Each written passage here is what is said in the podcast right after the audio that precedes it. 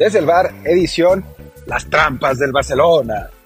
Pues sí, es la realidad. Pues sí, fueron las trampas del Barcelona. Bueno, por lo menos la sospecha bastante bien fundada de lo que hizo el club culé, un equipo que está en, pues, en pleno de esa es la realidad, lo que está pasando con Barcelona y de eso vamos a hablar hoy. Espero que se que bueno que se escuche bien porque estoy caminando por las calles de la Ciudad de México y entonces pues hay tráfico y viento y todo eso, así que por ahí por ahí se, pierde un poco, pero en general funciona bien el micrófono, así que confío que no haya problema en este, en este momento. Y como siempre, bueno, pues les digo que soy Martín del Palacio y que nos pueden escuchar en Google Podcast, Apple Podcast, eh, Amazon, eh, Spotify, por supuesto, eh, y que además nos pongan un review de 5 estrellas para que podamos seguir haciendo pues este, este podcast que tanto les gusta y que ahora ha estado un poco parado porque yo he estado de viaje y Luis está enfermo. Sí, sigue enfermo. La derrota de los Chiefs, según el injusta por parte de los referees, lo sigue teniendo mal, muy mal. Así que, que bueno, por lo pronto se tienen que echar mis monólogos. Hablaremos del Barcelona, sí, y hablaremos también de, ahora pasó una patrulla, eh, hablaremos también de dos, no voy a decir equivocaciones de mi parte, eh, pero sí, digamos que dos cosas en las que reconozco que quizás pude haber fallado. Eh, por lo menos, por lo menos de, de entrada, ¿no? ya veremos, el, tiempo lo dirá. En fin, hablemos de el, el Barcelona, de este absoluto desmadre que se armó eh, con la situación arbitral del equipo catalán durante mucho tiempo. Los, pues los aficionados del Real Madrid normalmente, y también la gente que odia al Barcelona, que normalmente son los aficionados, de, los aficionados del Real Madrid, habían acusado al equipo catalán de ser beneficiado por los árbitros.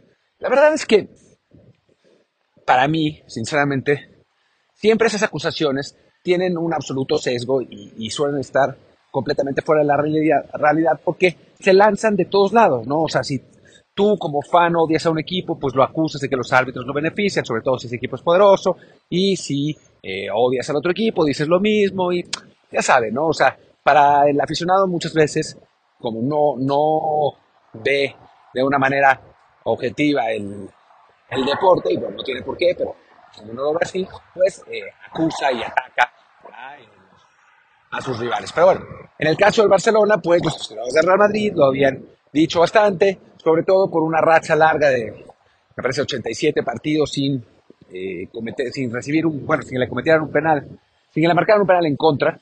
Entonces, pues decían que había ahí eh, ayudas y también dicen de Tebas, que le ayuda al Barcelona, y bueno, en fin, hay toda una serie de, de acusaciones ahí. La verdad es que a mí, sinceramente, me parecían bastante infundadas. Sin embargo, y aquí está la parte donde digo que es posible que me haya equivocado, o sea, porque para mí a mí me parece complicado que haya, digo, y no solamente a mí, sino lo que he podido investigar de cómo funciona la industria del amaño de partidos, me parece muy complicado que en esos niveles lo haya, ¿no? Porque, pues precisamente pueden pasar cosas como la que está pasando en este momento con el Barcelona. ¿Y qué está pasando? Se preguntarán si es que han vivido abajo de una piedra y no, no saben qué está pasando con el, con el Barcelona. Bueno, pues resulta que el, se, una, una investigación periodística, que ahora ya ni siquiera me acuerdo de quién es, pero lo, estoy checando, eh, una investigación periodística por parte de Diario Asia, la cadena SER, pero además eh, me parece que viene antes de eh, periodistas catalanes.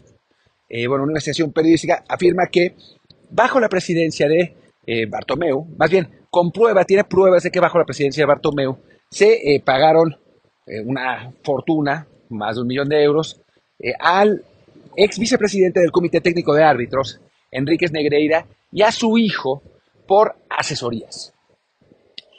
El problema, o sea, obviamente tiene lógica que un equipo pague, y, pasa en la NFL, por ejemplo, muchísimo, ¿no? En la NFL van referís al, a los eh, campos de entrenamiento de los jugadores, de los jugadores de los equipos, para eh, pues decirles de las reglas y, y, y, comentarles cómo va a estar la cosa, etcétera, ¿no? Entonces no es anormal. Lo que es anormal es que se le pague, perdón, a la empresa del vicepresidente del comité técnico. ¿Por qué? Pues porque él es el encargado de designar a los árbitros que van a pitarle al equipo en cuestión.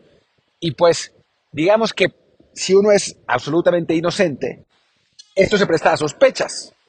Y si es sospechosista o aficionado del Real Madrid o dentro de todo sigue la lógica, pues la verdad es que estas acusaciones pueden, eh, bueno, estas si se comprueban, pueden ser muy graves porque sí, obviamente si le estás pagando una fortuna al vicepresidente del Comité Técnico de Árbitros, pues cómo impedir que ese dinero eh, haya pagado también, digamos, aunque sea de forma inconsciente, siendo muy inocentes, aunque sea de forma inconsciente, que haya pagado también por favores arbitrales, ¿no? Porque le, designaran árbitros proclives o porque les dijeran que no les, que les echaran la mano no expulsándolos y, o no marcándoles penales. La realidad es que es muy difícil, incluso, insisto, de manera inconsciente, que algo así no haya terminado en una diferencia de criterio a favor del equipo que estaba pagando por, por esa asesoría, ¿no? Y por supuesto, es algo que debe ser investigado inmediatamente. Y debe ser investigado inmediatamente porque además, de acuerdo con eh, la información, aunque no hay evidencias de los pagos, en este caso, o sea, hay evidencias de los pagos durante Josep María Barcelona. Donde no hay evidencias de los pagos es en que el Barcelona ha estado utilizando esta empresa por los últimos 20 años. Es decir, no es nada más ahorita, viene desde más atrás, desde las épocas de la Porta, las primeras, desde Pep Guardiola cuando dirigía, eh, no es que Pep haya pagado, pero digamos en esa época, eh, cuando Sandro Rosell, eh, toda este, digamos, entramado de presidentes del, del Barça habría estado pagando por esas asesorías por decirlo de algún modo. Y la realidad es esa. O sea, no se puede ser, digo, incluso yo, que por default pienso que el, el fútbol se maneja de una manera menos obviamente corrupta que lo, como, que lo que dicen los aficionados, que creen que pues todos son robos y, y, que cualquier decisión que vaya en contra de su equipo es porque, porque pagaron. Incluso para los que pensamos así, esto es un o sea, no, no, es inadmisible, pues, o sea, es, es, es ridículo, ¿no? Es, está al nivel, para mí, del calchópoli, del, no sé si al nivel, porque para eso tendrían que eh, haber llamadas y tendría que haber correspondencia donde se comprobara que ese dinero se utilizó para influenciar las designaciones arbitrales a favor de, a favor de Barcelona, pero aún así es un problema ético gigantesco, ¿no? Es un problema ético brutal. Y, la realidad es que para el Barça la situación se tendría que poner por orden día. Y no se tendría porque pues, sabiendo cómo es España, sabiendo los, los beneficios que tienen los clubes grandes en este caso, pues difícilmente les va a pasar algo. O sea, yo creo que, que, que no va a pasar. O sea, decían que, ahí, eh, que, que podían descender administrativamente. Y la verdad es que lo veo complicado.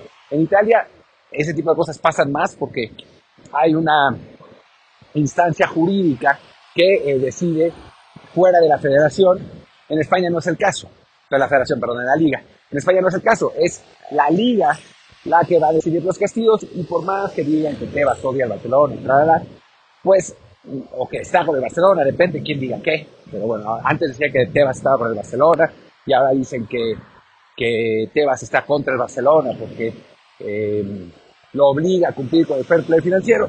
Pero bueno, por más que sea así, Tebas sabe que sin el Barcelona la liga, el poco prestigio que le queda a la liga española, comparada con la Premier, pues se va a ir al carajo. Así que, que pues yo dudo mucho que haya un castigo brutal. Quizás les quiten la posibilidad de calificar a la próxima Champions, lo que sería catastrófico para el Barça. Ya sabemos que está en una situación económica muy complicada, eh, después de haber accionado todas sus famosas palancas, necesitaba tener una buena actuación en, en esta Champions y además calificar obviamente a la siguiente Champions. Eh, lo primero no pasó, el, el, Barcelona quedó eliminado, ya estaremos en primera ronda. Lo segundo pasará porque va dominando por completo la liga el equipo catalán, pero pues podrían venir esas sanciones, ¿no? O sea, en una liga normal, por lo menos le quitarían 30 puntos al Barça o algo así, lo que sería suficiente para sacarlos de los lugares de Champions. Pero bueno, es España, así que pues quién sabe si eso vaya a pasar realmente. Lo que sí es que esto pone totalmente en entredicho la honestidad, uno, al fútbol español, que de por sí tiene sus cosas, no al nivel tan alto, pero sí sabemos que durante muchos años se intercambiaron maletines entre clubes que no se jugaban nada y clubes que estaban cerca de descender para que eh, los que no se jugaban nada ayudaran a los que estaban en descenso, ya sea ganando sus partidos o perdiéndolos. Eh, ha pasado mucho en el fútbol español. Sabemos que hubo una investigación también por amaño de partidos en contra de Zaragoza, porque Javier Aguirre estaba ahí. Al final todos fueron absueltos, pero pues de una manera también medio rara. Entonces en España pasan cosas, ¿no? En el fútbol español. A este nivel tan flagrante y con esa, pues ese, ese tamaño con un equipo de los equipos grandes de España, pues no había pasado jamás. O sea, por lo menos no, no había habido pruebas. Y sí me parece que es algo muy grave y algo que se tiene que, que bueno, que se tendría que castigar, ¿no? Para que no quede simplemente en el, en anecdotario. Castigar e investigar, porque yo creo que además van a empezar a salir ahora nuevas, eh, nuevas evidencias. Me parece que va a haber nuevas, por lo menos declaraciones, nuevos, nuevas explicaciones. O sea, no creo que esto se vaya a quedar aquí. Así, y eso, pues sí, se va a ser grave para el Barcelona. Y ojalá, ojalá que salgan cosas nuevas, y ojalá que se llegue hasta, el fondo del asunto, ¿no? No porque yo odie al Barcelona, como decían cuando, cuando, les, cuando afirmaba que, que, el equipo no iba a poder fichar, ¿no? Yo creía, decían que yo los odiaba y que por eso, eh, por eso no confiaba en, en la corta y en las palancas, y después cuando me reí de, que, de esas palancas que estaban eh, hipotecando el, los, los, bueno, los activos del club decían que no, que era una, un círculo virtuoso. No odio a Barcelona, pero creo que en un caso así, si hubiera sido el Real Madrid, lo mismo, que tendría que investigarse a fondo, a fondo, a fondo, y que salga todo, y que se castiguen los responsables, y que si el responsable es el club, se castigue también, porque no solamente ponen en entredicho al fútbol español y al Barcelona, sino al fútbol en general, ¿no? ¿Cómo confiar en un deporte que está manchado eh, de, esta, de, una manera así. Y que sí, que se llegue al fondo del asunto. Porque además ya están empezando a salir versiones, por ejemplo, que dicen que el hijo de este Negreira, ya no me acuerdo, lo dijo un examen, ya no me acuerdo cuál, que dijo, bueno, yo solo puedo decir, eh, me puedo lavar las manos por mí, pero no por los demás. Bueno, que el hijo de este, eh, Martín, de este Negreira, Martín Negreira, no me acuerdo, era el que llevaba a los partidos los árbitros importantes en su coche. Entonces, bueno, se imaginarán el, el nivel de conflicto de interés, de, sospechosismo y de, cosas nefastas que, que, bueno, que se, que se pueden inferir por este tipo de, de, situaciones, ¿no? Y la verdad es que, pues algo tiene que pasar, algo tiene que pasar y se tiene que castigar. Así que, digamos que no estoy todavía dispuesto a aceptar una culpa diciendo que yo pensaba que el fútbol estaba más limpio de lo que estaba eh, y que no se arreglaban partidos en, instancias tan grandes, pero sí me han abierto un espacio de duda donde no la tenía. Esa es, esa es la realidad y bueno, pues ojalá que, que se llegue al fondo del asunto. Y lo otro de lo que quería hablar es de el que ahora parece que es el Haaland de la Narvarte. Henry Martín, ¿no? Bueno, de Mérida, Yucatán, el Haaland de la Montejo, ¿no? Henry Martín, que hizo otro gol, que lleva, que ya metió otros dos goles, pero el, el, último muy bueno y que lleva ya nueve goles. Y bueno, pues obviamente está pasando por el mejor momento de su carrera. Yo, como ustedes saben, soy un Martín séptico, y no me refiero a mí, sino a Henry Martín. A mí me parece que es un jugador que no, eh, pues que no tiene el físico para eh, jugar a un nivel más alto que el que está y eh, que, bueno, que es un futbolista que tiene simplemente un, un techo que está ahí, ¿no? esa ha sido mi opinión, esa fue mi opinión durante la temporada pasada, esa fue mi, opinión antes del Mundial, esa fue mi, opinión durante el Mundial, después de haberlo visto contra Polonia, sí, contra había metido un gol, pero tampoco jugó también, en fin. Pero también, por las investigaciones que yo he hecho antes al respecto de los centros delanteros, sé que hay nueves que explotan cuando pasan los 27 años. Y puede ser que sea el caso de, de Martín y que le sirva para dar un paso más ¿no? en su carrera. Y parece que lo está dando. Ahora, la exageración absurda al que, a la que han llegado en, algunos eh, eh, tuiteros mexicanos en general, pues porque son americanistas o por iteraciones, pues sí me parece un exceso, ¿no? O sea, decir que es el mejor jugador mexicano, a ver, por Dios, juega en la Liga MX, ¿no? Y la Liga MX es esa misma liga que no ganó la Conca Champions esta vez y que la perdió con el Seattle Sanders que fue a hacer el ridículo en el Mundial de Clubes. Así que, que bueno, creo que hay que, hay que tener pausa, ¿no? Pero sí, dentro de esa misma pausa y dentro de el no caer en la exageración y en el tremendismo, digo, qué bueno que sea a favor de un jugador mexicano, ¿no? Que esté haciendo goles, que esté dando asistencias también, que esté funcionando en un equipo que, bueno, genera también muchas oportunidades, pero él mismo está metiendo buenos goles, ¿no? no solamente que estén generando todas las, todas las acciones de gol. Así que, que bueno, o sea, eso hay que decirlo, ¿no? Yo reconozco que quizás pude haber sido demasiado escéptico con Henry Martín, ¿no? Y que, pues sí, merece, mereció ese, lugar en el Mundial y merece seguir estando en selección, pese a su edad, pues que va a llegar de 33 años al siguiente Mundial y eso es más complicado. Eh, pero, pero también, por otro lado, pues no, no, no va Marky Mark, ¿no? O sea, no, no vayamos con que es el mejor jugador mexicano cuando tienes a Nelson Álvarez jugando en un gran nivel en el Ajax, tienes a Chucky Lozano en el líder de, la Serie A, que además de estar robando y está haciendo último, que no está haciendo tan productivo. O sea, cuando tienes al propio Santi Jiménez haciendo goles en Holanda, o sea, ves a esto que llegó y no jugó los primeros seis meses en Holanda, Jorge Sánchez que está sufriendo para adaptarse y Santi Jiménez que está en un gran momento siendo titular en el líder, ¿no? O sea, creo que, que hay que tomar las cosas con cierta calma, pero sí, insisto, puede que haya sido excesivamente escéptico con Henry Martin y lo reconozco. Así como reconozco lo del Barcelona, que además parece que es un muladar peor de todo, porque ahora también parece que en el traspaso de Marcos Alonso hay un, un chanchullo, un desastre, ¿no? Ha sido, eh, lo, de, lo del equipo catalán ha sido, pues la verdad, muy decepcionante, ¿no? Un equipo que, que hablaba normalmente de, de valores, bueno, pues los valores no, no se han distinguido. En fin, pues ya está, ya estaremos hablando de esto, eh, pues porque van a seguir pasando cosas, pero por lo pronto yo me voy. Soy Martín de Palacio, mi Twitter es arroba martín de ELP. El podcast es desde el Barco, desde el Y en Telegram ya estamos otra vez poniendo los partidos a su disposición para que los analicen. Eh, ya saben, desde, el Bar Podcast. Muchas gracias, espero que no haya habido problemas con el audio, porque caminar por insurgentes es un lío. ¡Chao!